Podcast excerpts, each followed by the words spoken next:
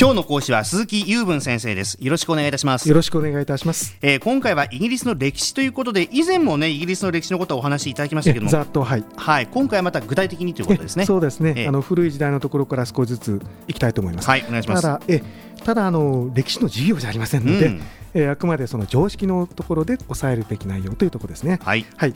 えー、とまずあのいつ頃から人がいたかっていうことですけどもどうも学者の間では1万5000年ぐらい前には少なくとももう人がいたらしいと。イギリスには。はい。はい、ただその人があのそこで生まれ育ったのかそこどこからか来たのかあその辺はよく分かってないようですが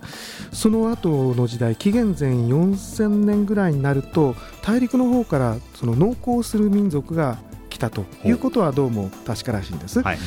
でどこの時代あの国でもそうですけど、まあ、狩猟から、えー、と農耕へというふうに文化が変わってくるわけで、まあ、この時代から農耕が始まっていますね。はい。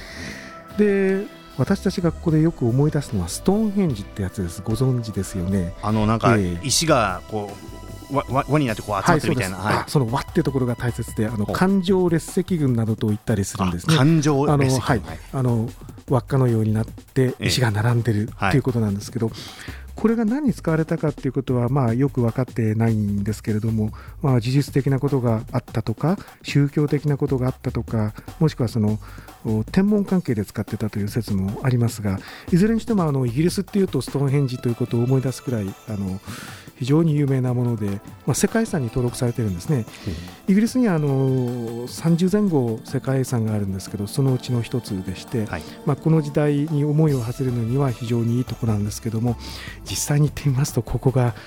あのいつもあの黒山の人だかりでゆっくり立ち止まって見られないぐらいあの混んでます。あそうなんですか、まあ、あの季節によっても違うんでしょうけどね。でしかもあの周りをロープで取り囲んでてですね、まあ、10メートルぐらいまでのところしか近づけないんですよ。おこれが地方に行ってもっと小さな規模の環状列石群でよければ、うん。そういうところはですねもう本当に、ね、抱きついて舐めようが殴ろうがもう何でもできるというところも多いんですね。そうなんですか、は規模は小さいです。のあはいはいここがもうものすごく巨大だということは確かなんですけどね。であの話がちょっと脱線しましたがその後、えーと何々人という名前がついている人としては初めてイギリスに侵入してきた人々がいます。これ紀元前の700年ぐらいからなんですけどもケルト人という人なんですね。ケルト人。はい。あのおそらくこの方々が鉄を持ち込んだと。で鉄を持ち込むと、まあ、時代は随分進むんですよね、はい。でイギリスもその文明の種がまかれたというようなことが言えるかと思います。でこのケルトっていう人たちはあのイギリスの人たちにとっては随分古くからいる民族ですからイギリスのその精神的な源流を担うような人々だっていうふうに見なされるんですが、まあでも実はやっぱりあ他から入ってきた人ではあるんですね、はい。でもっと前からいた人はいるんだけれどもまあ紀元前700年からいたっていう話になりますと、まあ、相当古い時代の人だってことは言えると思います。うんえーっとですね、映画で「えーロード・オブ・ザ・リング」っていうのがありまして、あそこであの妖精がいろいろ出てきますけども、うん。あれもおそらくケルトの影響だと思います。あのなるほどね。はい、おとぎ話によく出てくるんですよね。はい。はい、でそのケルト人の後に、えー入ってきた人たちは、まあ、ローマの人たちです。うん。えーこれ結構長いことを居座ったんですけども最終的にはまあ出ていったんですが、えーと入ってきたのは紀元前55年という時代でして、はい、皆さんも多分名前はご存知でしょう。シーザーですね、はい。ジュリー・シーザーが、えーと入ってきたんですでローマはその頃大きな帝国でしたので、まあ、イギリスには進出してきたという格好なんですがあの入ってきた原因はですねえー大陸にいたケルト人を中心とした他の民族と、えーローマが、まあ、いざこざを起こしてたわけですね。それでどうも大陸のケルト人にイギリスにいるケルト人からいろんな物資が供給されてるらしいということでそのイギリスにいるケルト人を叩きに来た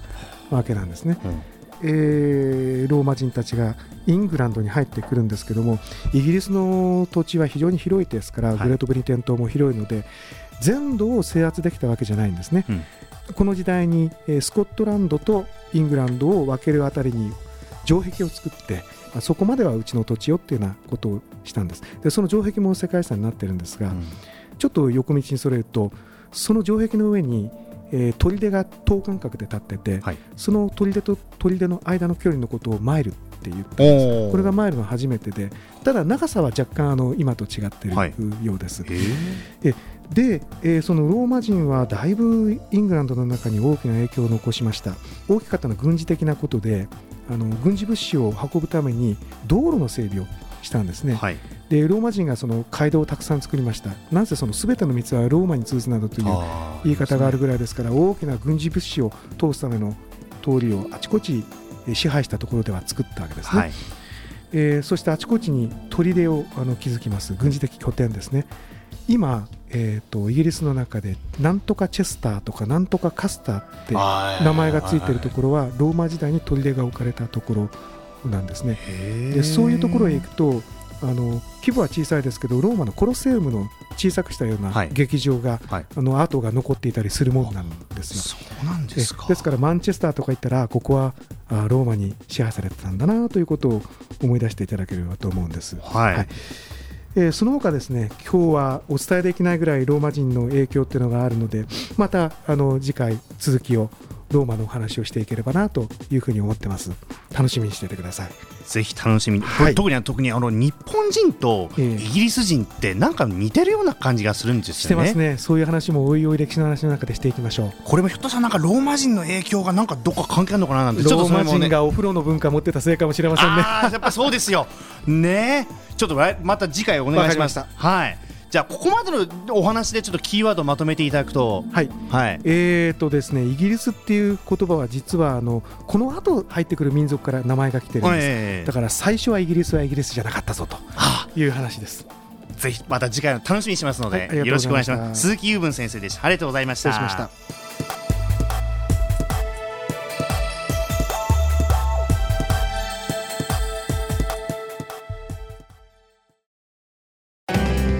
スマートフォンを持ってる皆さん